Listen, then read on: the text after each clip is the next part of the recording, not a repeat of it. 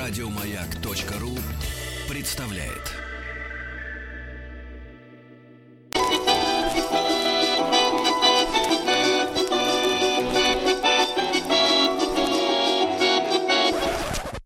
Конфетки-бараночки.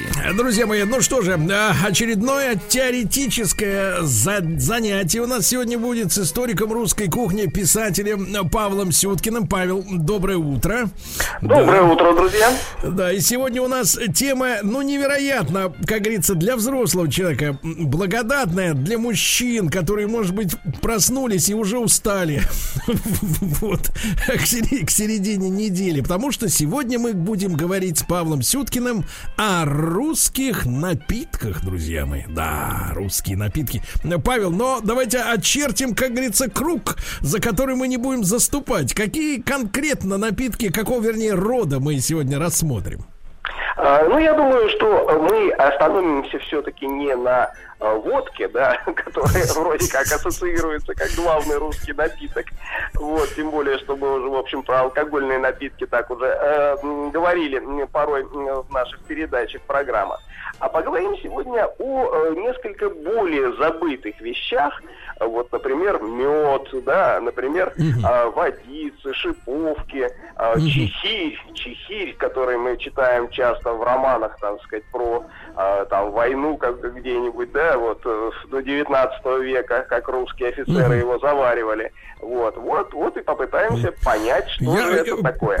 Павел, наверняка вы, наверняка вы по долгу службы, да и по призванию э, знакомы с людьми в разных областях кухонного, так сказать, искусства, да, которые возобновляют, может быть, на новый лад и, и так сказать, вот те, те древние рецепты. Я несколько лет назад вот у нас в рамках сельскохозяйственного нашего проекта родийного а, мы с моим товарищем Рустам Ивановичем посетили в Краснодаре одного местного, э, так сказать, товарища замечательного. Он построил целый подвал под своим домом специально для производства всяких вот э, напитков и более-менее приличных и, так сказать, известных, вернее, и неизвестных. И вот в одной из бочек у него как раз там э, стоял мед. И он сказал, что надо, чтобы стоял еще два года, потому что мы э, рвались попробовать, он нам э, не позволил. Вот, но он сказал следующее, что это, ребята, не имеет никакого отношения к медовухе, а что он как раз вот воскресить попытался рецепт древнерусского как раз меда, который по усам тек, да, а в рот не попал. Вот, и я так понимаю, что это какой-то совершенно особенный, специфический, так сказать, э, напиток. А, ну, совершенно верно. Вот ваш товарищ был очень прав, что не дал вам да, попробовать его раньше времени.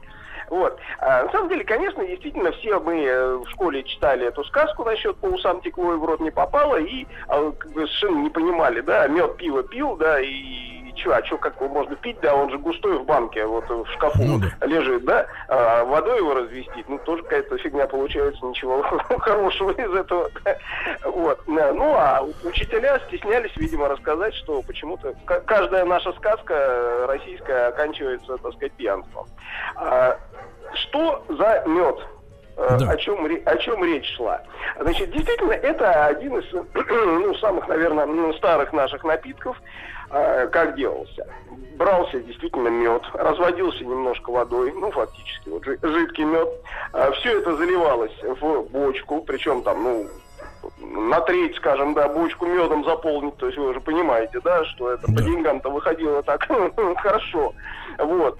Заливалось все это сверху еще ягодным каким-нибудь соком или фруктовым соком, каким-нибудь вишневым, да. Mm-hmm. Добавлялись туда э, ну, травы, там, мята, например, mm-hmm. да, или что, что, что-то, что-то подобное, какие-нибудь специи. Ну, тут уже каждый, каждый выдумывал сам э, свой собственный рецепт. И все это закупоривалось прочно и оставлялось на несколько лет. То есть, и Павел, даже... Павел, тут надо уточнить, то есть никаких туда дрожжей не пихали? Дрожжей не пихали, потому что э, это процесс так называемый самоквасом, да, то есть, ну, в любом случае, там, в бочке, в воздухе, там, так сказать, э, всегда присутствует, так сказать, вот этот элемент грибков, там, дрожжей каких-то, поэтому, само собой, этот напиток в течение э, многих лет, вот он там заквашивался, происходило там брожение, настаивался, вот, есть, как бы, рассказы о том, что вот отец при рождении ребенка как раз готовил такую бочку, закапывал ее где-нибудь там в саду на огороде, а откапывал только тогда, когда этого ребенка уже там замуж выдавал или женил. Да вы что? Вот. То есть вы представляете, это так, знаете, сродни такому коньяку хорошему вполне возможно получалось.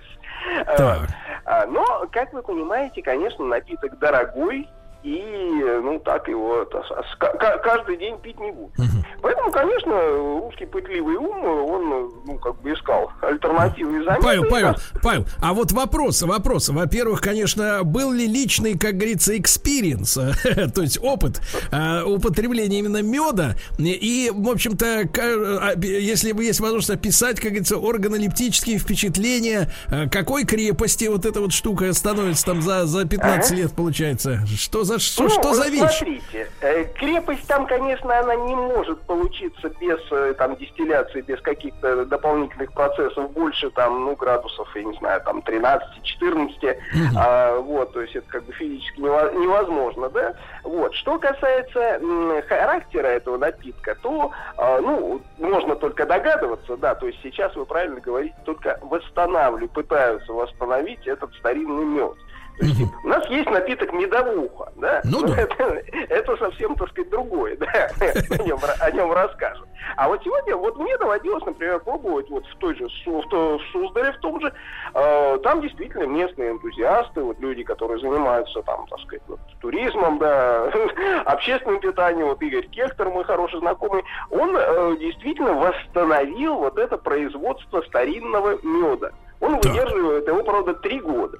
Ну, как бы не, не так уж сильно, да, не десятилетия, ну, тут, сами понимаете, в нашей жизни не удержаться. Времени нету, да, надо пить. И вот э, он действительно выдерживает, разливает его потом в бутылки большие из-под шампанского. Вот, так. Э, все делает, так сказать, культурно, там вот сверху там фольга, закручивается ну, да, проволочка, да. да, так сказать, этикетками. Он их поставляет здесь в Москву, да, там какие-то рестораны делает. Что за напиток получается? Ну, по сути дела, действительно, что-то сродни вот так по внешнему виду шампанского. Вот, ну, немножко цвет такой более медовый. Вот, э, крепости в нем, ну, не сильно много, да, ну, как я и сказал, там, 10-12 максимум. А, вот, э, я вот всегда э, слышал э, каждый раз, э, как мне рассказывают про медовуху, тем более вспоминают, вот, и выпьешь, и, значит, вот голова чистая, а вот ноги отказывают, не, не, не, из-за стола не выйдешь, как рассказывают всякие там туристы. Ник- вот никогда у меня не было этого эффекта. Я, конечно, не пил ее ведрами, но как-то, а вот, это Павел, Павел, а по вкусу это вот что, ближе к чему? Как это, на что это похоже?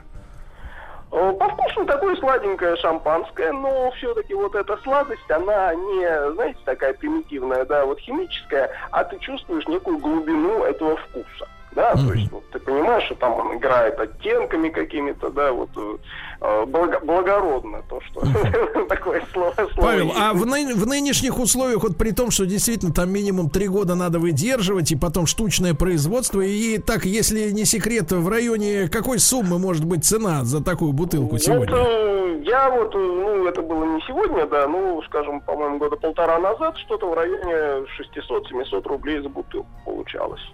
Вот, то есть, ну, в общем, так, на уровне, да, на уровне, ну, не самого дорогого импортного шампанского, но какого-нибудь итальянского просекко вполне себе. Ну, понятно. Вот. Так что тоже напиток, конечно, не для каждого дня, вот, но тем не менее, тем не менее. Так вот, врачи, так, врачи не рекомендуют каждый день, Павел. А, да, да, да. Э, ну, врачи. Я, я всегда говорю, до, 5, до 50 лет я всегда говорил, что врачи врут, и печени никакой на самом деле нет. Вот, это выдумка врачей, чтобы выкачивать из нас деньги. Но потом, к сожалению, потом... наступило осознание, что она есть. Все-таки. Вот. А, так вот, э, мед. Да. А, естественно, напиток дорогой, ну, как-то народ, естественно, пытался все-таки все достичь того же эффекта, но меньшими средствами. И, конечно, это действительно получилось. То есть, если в ту же бочку меда, куда можно даже не докладывать особых там, так сказать, э, там, специй, там, украшать все этих э, а бросить туда просто дрожжей, ну, или хлебные закваски, да, ну, чистых дрожжей, понятно, тогда не было. Вот, то ну, через там несколько дней, ну, уж там через пару недель-то точно вполне себе там запенится, бурлит, да, и вот, пожалуйста, а, получайте. Вот, ну, то есть фактически это уже что-то, так сказать, более похожее на брагу. Uh-huh. То, что сегодня делают. А вот, э, да, вот, собственно говоря, этот напиток э, чрезвычайно распространен уже там чуть не с 16 века у нас. Э, и если бы на самом деле не э, пришедшие знания о технологии дистилляции, да, то я думаю, что мы бы, в общем, с этими медами просуществовали бы и до, до сегодня. Ну, понятно, то, есть, что... Э, то есть, Павел, Павел, а кстати говоря, то есть я продолжу мысль, если бы не методы дистилляции, мы бы не начали спиваться. Значит, вопрос, вопрос в том, а как кто, значит, вот при, принес нам это, это зло? Э, мед или дистилляцию? Дистилляцию, дистилляцию, да. А, ну, точно, конечно, это неизвестно. То есть сама технология, она возникает э, еще, так сказать, в Аравии, да, там чуть не в девятом веке постепенно там знания приходят в Европу, вот. Ну, а к нам, по всей видимости, попало из Польши. Вот, ну, в любом случае, откуда, откуда-то с запада. И, собственно, мы уже видим, что уже в начале сам 16 века уже первые там песцовые, там монастырские книги вот упоминают уже вот это самое гнать вино зеленое вино горячее, да. Вот. Ну, вино, вино это имеется в виду не виноградное, а у нас ну, да. термином вино обозначалось вот это та, та, самая. Так, так прямо и писали, гнать вино зеленое. Да, да, да. Отсюда, кстати, видимо, и зеленый змей. Павел, Павел, да-да, а возвращаясь, возвращаясь к нынешней медовухе, да, которая, ну, в общем-то, в промышленных масштабах уже и там и в оптовых магазинах она есть, и, и в Суздале в том же продается, э, достаточно по, по гуманным, как говорится, ценам. А насколько эта рецептура, она испорчена, вот именно технологии, насколько она, поскольку ведь она еще и долго хранится в этих бутылках, да, пластмассовых, насколько это далеко от оригинала? Ну, э, скажем сразу, что никакого оригинала нет. То есть, что такое медовуха? Откуда она возникает? Это вот, собственно, тот самый, да, мед вот ускор, ускоренного производства, да, ну, э, просто не просто мед, а еще э, сделанный с сахаром да, для экономии, да, то есть сахарный раствор, да, чуть-чуть там меда добавляется для цвета и запаха, да, и все это просто сбраживается, процеживается, и вот получается. То есть какой-то особой технологии здесь ну, там, утвержденные веками, да, э, конечно, конечно же нет. Собственно, и сам термин медовуха у нас появляется, ну, где-то в конце 19-го, э, начале 20 века, именно тогда, когда сахар становится э, уже доступным, да, то есть его промышленное производство вот этого свекольного сахара, оно, ну, делает его вполне подъемным для крестьянского хозяйства. Вот, и можно, собственно, ну, деш, дешевле меда делать. Ну, тогда-то, так сказать, и наступает массовое домашнее производство этой медовухи. Угу. А, дальше. Павел, остается... Павел, ну вы, ну вы вот так вот, соответственно, отбросили, отбросили такие, значит, э, свойства медовухи, как от, отнятие ног э, за столом, да, за столом. Вот но в принципе, да, но у вас, видимо, вот, видимо, это происходило до обнаружения печени. Да, но дело в том, что, конечно, напитки, каждый понимает, да, если есть сахар, да, там сухое вино, полусладкое, да, чем больше сахара, тем больше вот этих вот последствий для головной боли и для следующего э, дня, который вычеркнут из жизни. Потому что я честно скажу, я единственный раз вот дал слабину и помню как-то вот как раз после вояжа в Суздаль, значит, э, при, пригубил этого дела. Я скажу так, следующий день просто был вычеркнут из жизни. Это было страдание. Страдание, потому что вот эти сахара, которые попадают в кровь и начинают там гоняться туда-сюда, это просто кошмар какой-то. Ужас. Вот. Поэтому ну, я... На любителя на любителя. Да, да, ужас. Да. Вот. А сегодня, да, вы правильно говорите еще, что продаются, так сказать, масса этой медовухи э, уже промышленного производства.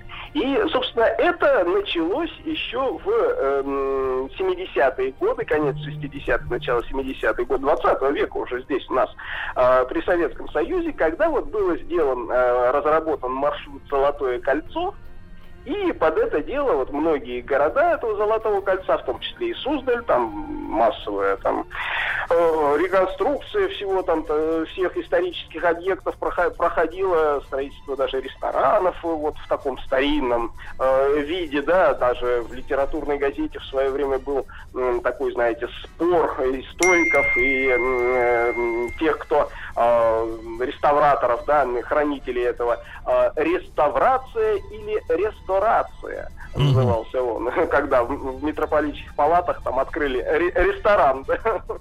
вот. а, так вот тогда же в Суздале был построен завод, э, который производил медовуху. Вот он, собственно говоря, это, этим занимается до сих пор. Сегодня на медовуху уже принят ГОСТ, государственный стандарт на этот медовый напиток, то есть крепость его должна быть до 8 градусов. Вот. Э, но одновременно в медовухе в Суздале производится эта медовуха и просто вот кустарным способом, то есть если вы приедете в город, увидите на там центральном, так сказать, рыночной площади, да, вот все эти многочисленные ларьки, то чаще всего там именно вот такая mm. какая-то домашняя медовуха, mm. ну а да. ее Павел, Павел, а этот разговор. этот напиток э, в нашей истории это все-таки был, как говорится, напиток э, выходного дня или, в общем-то, ежедневного, так сказать, как у вас сложилось впечатление? Э, ну, скажем так, что если мы говорим все-таки о истории древней, то, конечно, э, это, ну, скорее праздничное, да, то есть, э, как мы говорим, что мед все-таки достаточно дорог. Вообще говоря, ну, в обычной крестьянской жизни это время на то, чтобы сильно выпивать, его просто не было. По сути дела, да, работа с утра до вечера нескончаемая, поэтому, э, конечно, все эти напитки, они в основном такие праздничные, да, где-то там на Рождество, на Пасху, там, на какие-то там престольные праздники, именины, ну, вот сколько их там за год будет, ну, там, десяток-два максимум. Вот, поэтому тут особенно, конечно, не разгуляешься. Вот, а город э, где, в общем, народ, э, ну, скажем так, более фривольно себя э, чувствовал и вел себя, он, конечно, от этих э, таких домостроевских напитков типа, типа медовухи, он давным-давно ушел, там все было проще, дешевле с нашим обычным привычным алкоголем. Ну да, да, понимаю. А, Павел, тогда после, так сказать, медовухи и меда к чему мы приступим с вами сегодня? Мы мы приступим к абсолютно совершенно забытой вещи, которая э, это э, водицы, шиповки. Вот, боюсь, брусничная вода мне не наделала вреда. Вы помните, герой Пушкина, так сказать, а чего это она там вреда должна наделать? Что за вода вообще? Вот со всем этим делом мы попытаемся, попытаемся на самом деле разобраться, поймем, что э, по сути дела это был вариант русского шампанского, угу. вот, который, да, ушел и, и, и уже не найти. Ну, обязательно, конечно, э, нельзя пройти мимо, э, напи- ну, если про квас мы говорили, но, конечно, кислые щи, как вариант такого квасного, квасного напитка, и, опять же, это то самое русское шампанское, да, закупоренная бутылка это тоже как бы отдельная тема. Павел, ну а кислые щи имеют отношение к, к супу конкретно? К супу они э, отношения не имеют, сразу, сразу скажем. То есть э, это не э, суп с кислой капустой, да, и там косточкой э, говяжьей, вот. Это просто напиток квасоподобный. То есть он действительно делался, ну, почти как квас, то есть из разных видов солода, муки, ржаной, пшеничной. Э, вот все это сбраживалось, заливалось горячей водой, а, выстаивалось, чтобы забродила так вот пена уже сверху пошла, и тут же разливалась вот в эти бутылки и укупоривалась. Ну, фильтровалась немножко, естественно. То есть да? никакой, никакой капусты? Как говорится. Нет, нет, Никакой. Нет. Нас, ну, вот товарищи, говорят, товарищи, нас обманывали все это время. Да, Павел Сюткин, историк русской кухни, писатель. После новостей продолжим. Сегодня о русских напитках у нас, как вы понимаете, речь.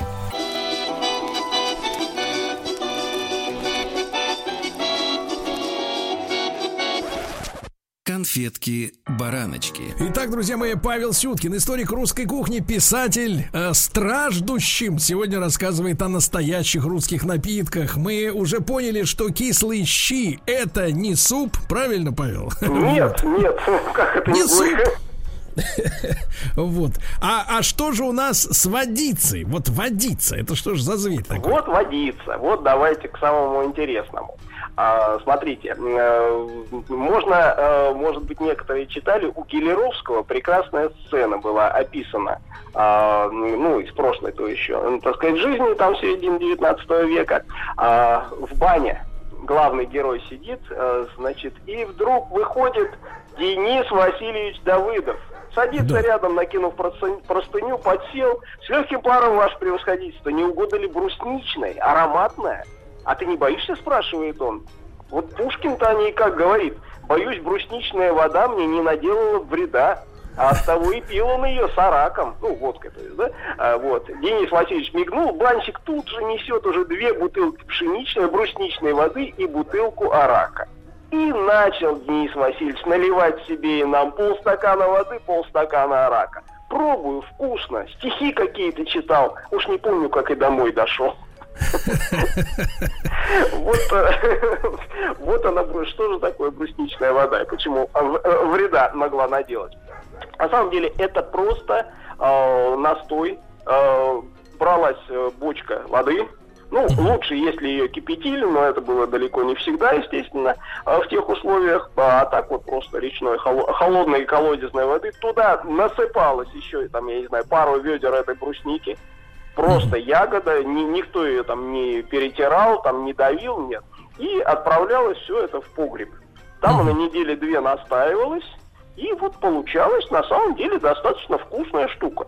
Э, То есть, э, действительно, вот этот сок э, ягодный, он медленно-медленно проникал из ягоды в воду, насыщал ее, делал. Ну, э, как вы понимаете, была проблема с чистотой и санитарией. Поскольку э, градусов там не было, никакого брожения в холоде не происходило, то, в общем, всегда возникала ве- ве- вероятность того, что как бы желудочных расстройств после этой э, водички. Э, Вот. Чего, собственно говоря, наш великий поэт и боялся и предупреждал нас об этом. Вот. Поэтому, Ну, Павел, конечно, а крепость-то какая была вот э, при так таком... никакая. В, в том-то и дело, что никакая. Это просто был настой воды без всякой настой ягодный, э, без всякой крепости.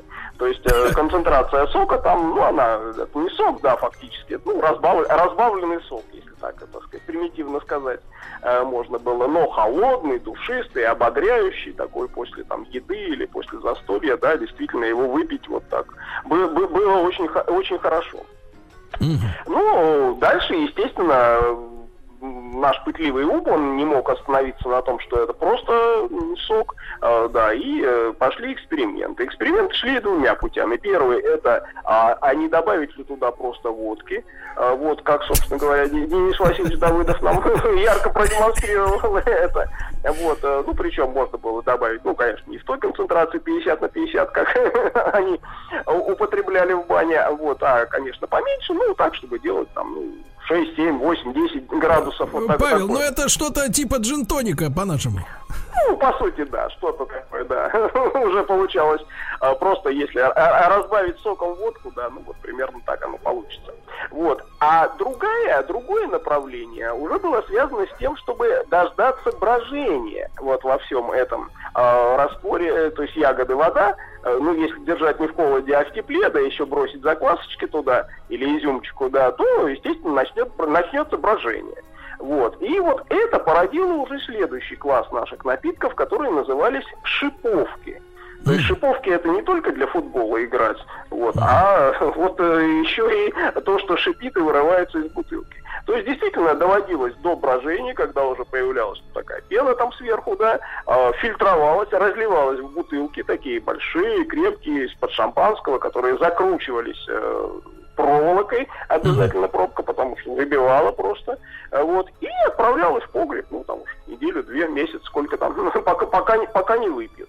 Вот. И Действительно, есть э, ну, описание этого рассказа, когда просто при неумелом открывании вот этой вот какой-нибудь э, вишневой э, шиповки, она просто вся с пеной уходила из бутылки да, в потолок.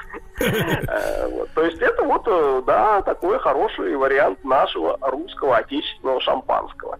Вот. И тут можно было экспериментировать действительно, и как и делали люди, да, добавляя там, да, получая какие-то тонкие ароматы, вкусы этого всего. Ну, Павел, вот. Павел, а вот с точки зрения, как говорится, науки, да, э, западная цивилизация нас вынудила, значит, думать, что лучшие, как говорится, вина получаются только из винограда который у них растет, а у нас-то он, извините, не растет, да? Но вот с вашей точки зрения, как говорится, с научной, если брать, то качество спиртов и вообще, в принципе, э, так сказать, продукта, полученного из винограда, например, или вот, как вы говорите, из смородины там или из вишни, э, вот, они насколько принципиально, так сказать, по качеству уступают э, европейской, так сказать, традиции? Э, ну, понимаете, конечно, э, европейское виноградарство, виноделие все-таки это многотысячелетняя история, да, когда, так сказать, э, отшлифовывались там тысячелетиями все технологические приемы, как это делать, добиваясь тех, ну, там, каких-то совершенно удивительных вкусов, да, в каждой местности свое, теруар там и так далее. Конечно, у нас этого ничего не было. Вот, собственно, у нас и про пивоварение многие специалисты, да, сравнивая с Германией, говорят, что да, у нас замечательное пиво готовили, но у нас абсолютно не было никакого стандарта на это пиво в 19 веке. В отличие от той же Германии, где уже там с 16 века там своего рода там пивной кодекс существовал, ну, да, да. как бы ни вправо, ни вправо, ни влево.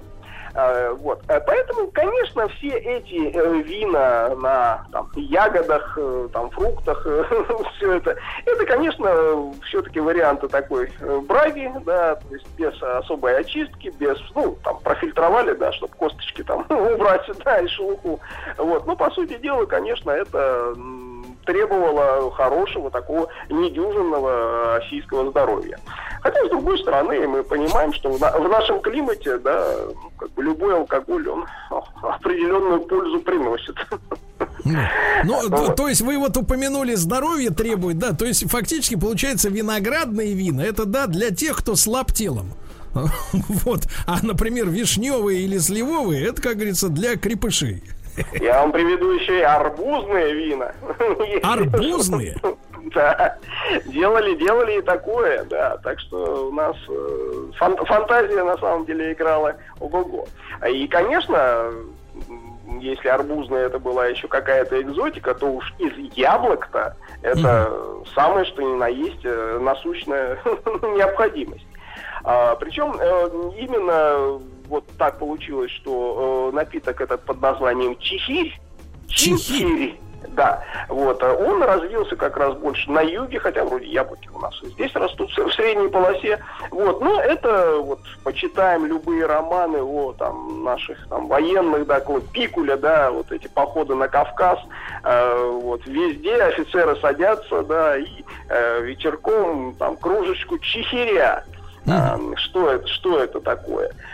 Э, очень просто делалось. И бралась бочка, э, засыпалась туда э, соломы вниз, да, сверху, сверху складывались яблоки, ну, рубленые уже там, да, неважно, не там даже там очистки какие-то, там просто от, от сока выжатого, да, там что оставалось, вот, заливалось водой, все это бродилось ну, тем более в жарком климате, там достаточно быстро происходило брожение. Ну, настоящие гурманы могли туда там бросить там корицу, там травки какой-нибудь добавить, там мяты, черемши. Вот. А дальше э, бочке протыкалась дырка возле самого низа, и э, весь этот э, напиток, он, ну, как бы фильтровался через солому вниз и вытекал. Ну, можно mm-hmm. было еще добавить там, так сказать, тряпочку, полотно, да, чтобы ну, совсем, совсем чистое было, да, фильтр такой. И разлив, разливался в бутылки. Ну, что, что сказать? Конечно, не вдова Клико, прямо скажем, но, с другой стороны, в походной жизни где-нибудь там на Кавказе вполне, вполне себе тот напиток, который, в общем, мог скрасить долгие вечера. То есть это получается, получается, Павел, такой весь фарш в одном э, в одной бочке, да, там и в систему фильтрации, и брожения, то есть остается только сделать дырку и уже слить готовое, да, так сказать. Ну, это что ж, походный вариант, э, самый, в общем, нормальный, нормальный подход. Конечно. А уточню, уточню по крепости вот это вот зелье-то оно э, сколько? А, Чехи... Понимаете, любая брага, любое в отсутствии, скажем, дистилляции, там больше да. 12% практически невозможно получить. Ага. Очень гуманно. Очень гуманно, так сказать, да. Как говорится, как говорится, да, не шарахнет. Вот, Павел, ну огромное спасибо за сегодняшний рассказ. Э, вот, мы будем ожидать возрож... возрождения меда, да, именно меда как дорогого и напитка для особых случаев, э, вот, так сказать, гуманного. Э, Павел Сюткин, историк русской кухни, писатель с нами сегодня. Мы прощаемся с Павлом до понедельника, когда в подмосковных... Нет, не до понедельника. А, Павел... Павел в отпуск. В отпуск, Павел, понимаю, понимаю. Еще больше подкастов на радиомаяк.ру